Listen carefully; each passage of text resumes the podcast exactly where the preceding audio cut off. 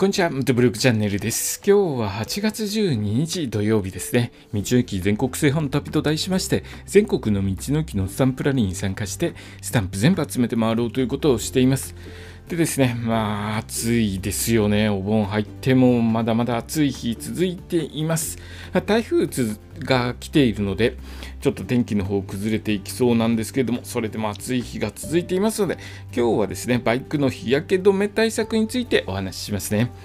えー、日焼けすることにはいくつかのデメリットがあります。過度の日焼けは、シミやシワ、皮膚がんの原因になることが知られています。また、日焼け直後に生じる悪影響としては、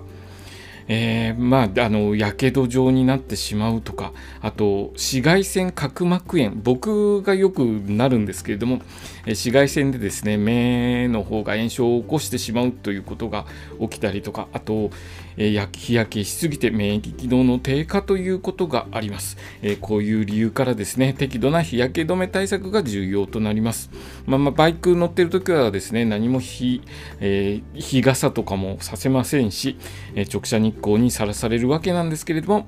え日焼けを防ぐためには、え肌にですね、直接日光を浴びないことが重要となります。もう半袖で乗ると危ないですね。え僕ですね、最近ちょっと買い物行くのに、シャツで、え、ワイシャツですね、ワイシャツでちょっとだけ乗ったんですけれども、ワイシャツ、日差しを通してきてですね、日焼けしちゃいましたね。ほんの、えーと、30分ぐらいの間で焼けてしまったので驚いてるんですけれども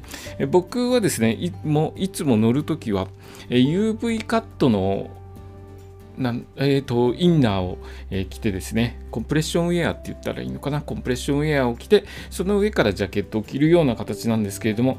もう今暑いので、えー、ちょっとしたことで日焼けしてしまうので、十分に対策して出かけたいですね。で、あのそういった UV カットのウェアを着るというのも重要なんですけれども、その他にもですね、日焼け止めクリーム、首とかやっぱり無防備になってしまいますので、日焼け止めクリーム塗ると、えー、いいと思います。えー、ちょっと僕、日焼け止めクリームの、あのー、番号がよくわからないんですけども、多分 SPF50 の、えー、プラスがいっぱいついてるやつが最強に日焼け止め効果が高いと思うんですけども、詳しくはですね、あのドラッグストア等であの店員さんに聞いていただけると、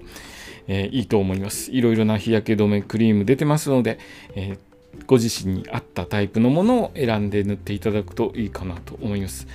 えー、でですね、ヘルメット、ヘルメットをかぶっていて、ヘルメットのシールド